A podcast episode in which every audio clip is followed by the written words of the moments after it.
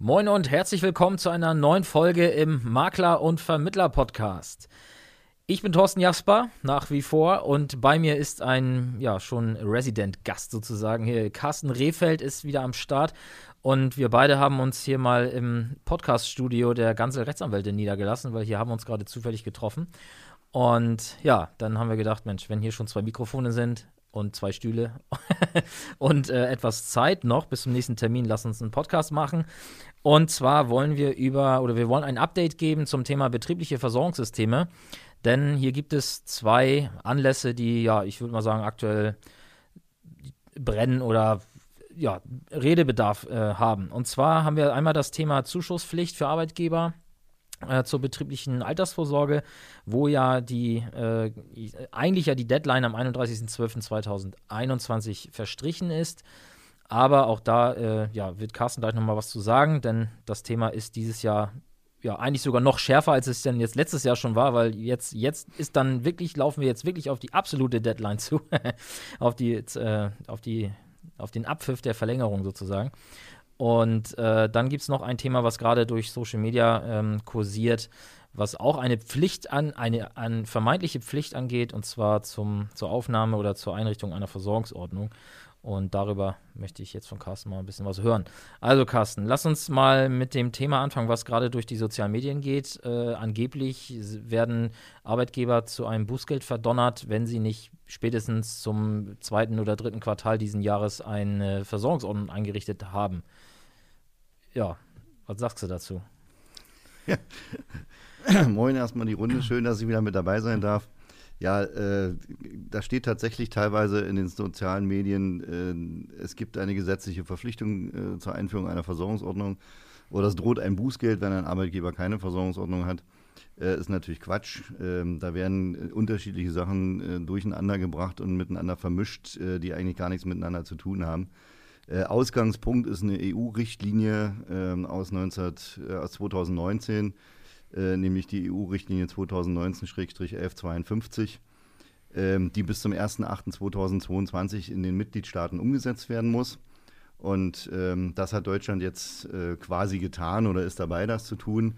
Und in dem Zug ähm, wird äh, das Nachweisgesetz, was es im Übrigen schon seit 1981 in Deutschland gibt, äh, verändert in, in wenigen Punkten. Äh, und mal dazu muss man wissen, dass diese Richtlinie ähm, das Ziel hat, die Arbeitsbedingungen äh, in, äh, in, Europa äh, zu verbessern durch die Förderung transparenter und vorhersehbarer Beschäftigung bei gleichzeitiger Gewährleistung der Anpassungsfähigkeit des Arbeitsmarktes. Also eigentlich geht es darum, dass der Arbeitgeber dem Arbeitnehmer, und zwar in Schriftform, mitteilt, ähm, wann er wo, wie zu arbeiten hat, was er macht, was er dafür für Geld bekommt, welche Zeit ähm, die Arbeit in Anspruch nimmt, etc. pp. Also die, die Arbeitsbedingungen müssen transparent äh, durch den Arbeitgeber dargelegt werden. Und äh, äh, das findet halt im Nachweisgesetz äh, in Deutschland seinen Widerklang. Also das ist quasi die deutsche Rechtsvorschrift für die Umsetzung äh, dieser europäischen Richtlinie. Und in, dieser, in diesem Nachweisgesetz steht halt drin, was der Arbeitgeber äh, dem Arbeitnehmer gegenüber an Informationen hinsichtlich des Arbeitsverhältnisses ähm, erbringen muss. Äh, und dazu gehört auch die Zusammensetzung der Vergütung ähm, so findet sich dann letztendlich auch ähm, im, im, Artikel 4 unter dem Buchstaben K äh, das Thema, ähm, was, worüber zu informieren ist. Das ist die Vergütung einschließlich des anfänglichen Grundbetrags, sofern vorhanden anderer Bestandteile, die getrennt anzugeben sind und der Peri Periodizität, also wann wird was gezahlt, die Art der Auszahlung der Vergütung, äh, auf die der Arbeitnehmer Anspruch hat. Und darunter kann man natürlich die betriebliche Altersversorgung subsumieren. Aber das war schon immer so. Das stand schon immer im Nachweisgesetz so. Das Einzige, was sich jetzt eigentlich nur geändert hat, ist, dass äh, durch diese Richtlinie die Möglichkeit eingeführt wurde, in den Mitgliedsländern ein Bußgeld bei Nichtbeachtung dieser Richtlinie einzuführen. Das steht auch im äh, Gesetzentwurf. Es ist nach wie vor ein Gesetzentwurf zum Nachweisgesetz. Da steht drin, dass bis zu 2000 Euro Bußgeld fällig werden können, wenn äh, nicht äh, in der dargestellten äh, Form informiert wird. Das ist eigentlich der Hintergrund. Das bedeutet aber noch lange nicht, dass der Arbeitgeber gesetzlich verpflichtet ist, eine Versorgungsordnung ähm, zu haben. Und ähm, wenn er keine hat, dann droht ihm auch kein Bußgeld. Mhm. Ja, okay. Aber ist ja trotzdem jetzt kein Anlass für den Makler, sich wieder hinzulegen sozusagen und äh, das Thema betriebliche Versorgungssysteme in seinem Bestand äh, weiter vor sich herzuschieben. Kleiner Wink mit dem Soundfall an alle, die dieses Thema noch nicht auf dem Zettel haben. Ähm, ja, also pack doch noch mal so ein, mach doch noch mal so ein kleines äh, Potpourri von drei, vier Punkten, wo du sagst, hey, das sind die Highlights, das sind die wichtigsten Punkte und vielleicht auch die einfachsten äh, Punkte, um mit äh, Unternehmern, mit Selbstständigen oder mit, mit, mit Firmen, die Arbeitnehmer haben, ins Gespräch zu kommen zu diesem Thema betriebliche Versorgungssysteme.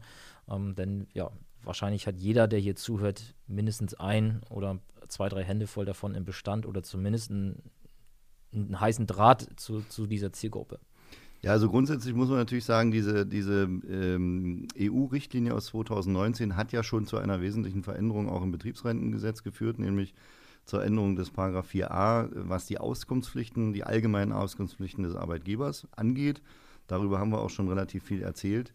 Äh, es gibt einen, eine, eine Vielzahl von Auskunfts- und Informationspflichten des Arbeitgebers im Rahmen einer betrieblichen Altersversorgung. Äh, und die kann man alle natürlich mit einer Versorgungsordnung erschlagen. Also das ja. ist ja schon unser Credo eigentlich seit, äh, äh seit wir am Start sind, seit 2008, dass jeder Arbeitgeber eine Versorgungsordnung braucht, obwohl es eben nicht irgendwo gesetzlich vorgeschrieben ist, sondern es gibt eine Vielzahl von Informations- und Auskunftspflichten, die mit einer Versorgungsordnung erfüllt, erfüllt werden können und die letztendlich äh, am langen Ende dazu führen, dass der Arbeitgeber seine bestehenden Haftungsrisiken in der betrieblichen Altersversorgung reduziert. Mhm. Äh, weil das sind eigentlich die unmittelbaren Haftungsrisiken, die er hat.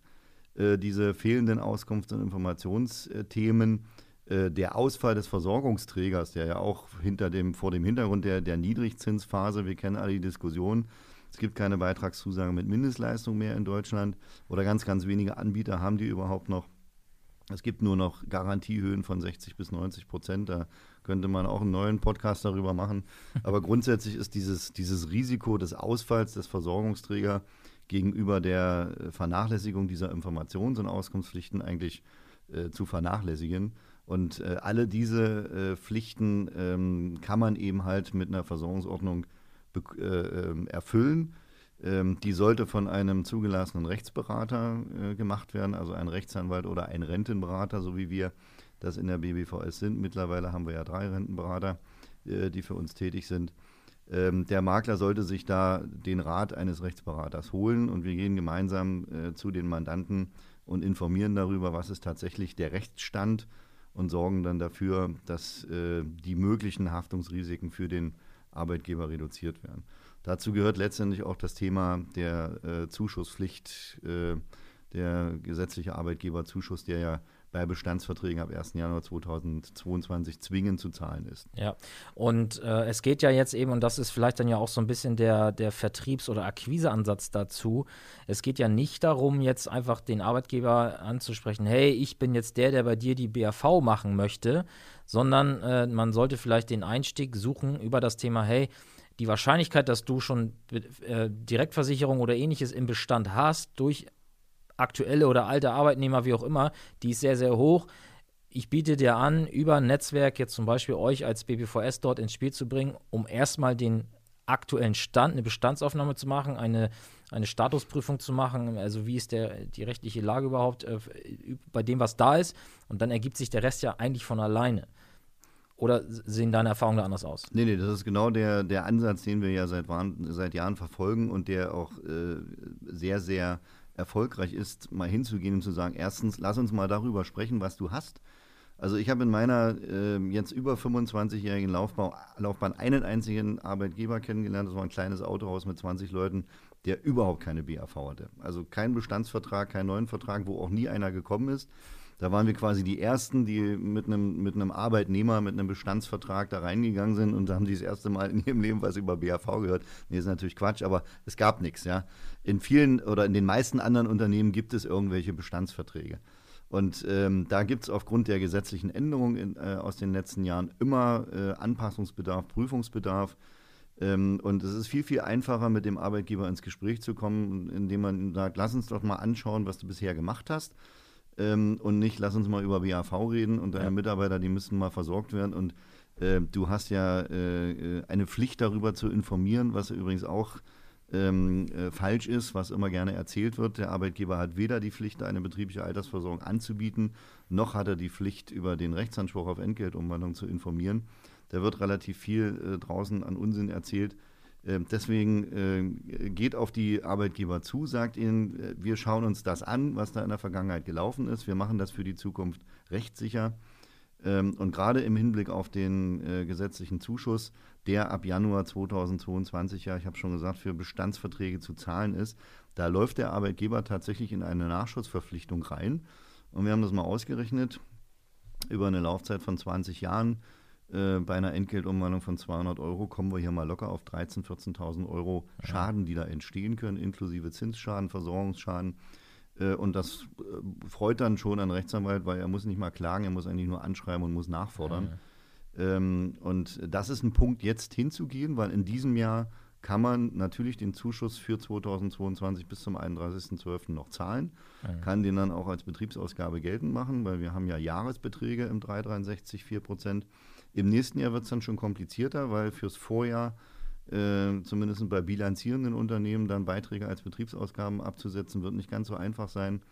Äh, also äh, haben wir in diesem Jahr noch ganz, ganz viel Zeit, auf die Unternehmen zuzugehen. Wir sehen es in der Praxis immer wieder, das Thema wird vernachlässigt. Das ja. macht keiner, weil der Aufwand äh, zu groß ist. Okay, du hast jetzt den fließenden Übergang genommen in das zweite Thema. Also ich leite das nochmal neu ein. Das ist ähm, genau dieses Ding, das eben zum 1.1. diesen Jahres für alle Verträge im Bestand äh, diese Zuschusspflicht besteht und äh, die, ja, wir wahrscheinlich äh, nicht falsche Annahmen treffen, wenn wir davon ausgehen, dass die wenigsten sich darum gekümmert haben. Ähm, aber diese Frist ist jetzt verstrichen und deswegen habe ich ja eben die Anspielung gemacht mit der, also mit der Verlängerung und wir laufen jetzt auf den Abpfiff der Verlängerung zu. Das hast du jetzt gerade schon ausgeführt, dass dieses Jahr noch die Chance besteht, für letztes Jahr einen, einen Beitrag nachzuzahlen, richtig?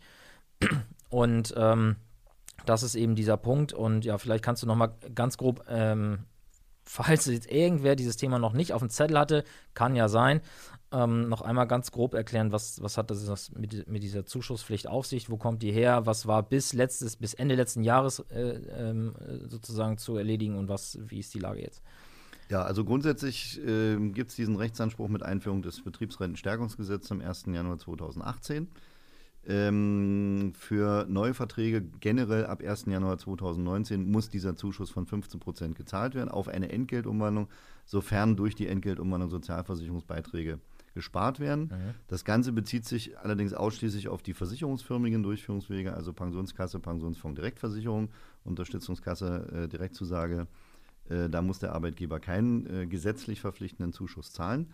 Und der Gesetzgeber hat extra mit der Einführung des Betriebsrentenstärkungsgesetzes eine Übergangsfrist geschaffen für Bestandsverträge, die also vor dem 1. Januar 2019 schon Bestand hatten oder bestanden haben, äh, dass dort erst ab Januar 2022 äh, der Zuschuss zu zahlen ist, weil es gibt ja Betriebsvereinbarungen, es gibt Tarifverträge, die müssen neu gemacht werden, müssen gekündigt ja. werden, müssen neu abgeschlossen werden. Deswegen hat man diese Überfrist, Übergangsfrist gewährt und ab Januar 2022 sind für diese Bestandsverträge die Zuschüsse zu zahlen.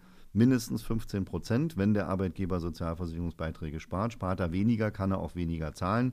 Wir empfehlen immer die 15 Prozent zu zahlen, weil diese spitze Abrechnung, ähm, wenn er weniger ähm, Sozialversicherungsbeiträge spart als 15 Prozent, das kann sich jeden Monat ändern und das ist ein riesen Verwaltungsaufwand, deswegen 15 Prozent für alle.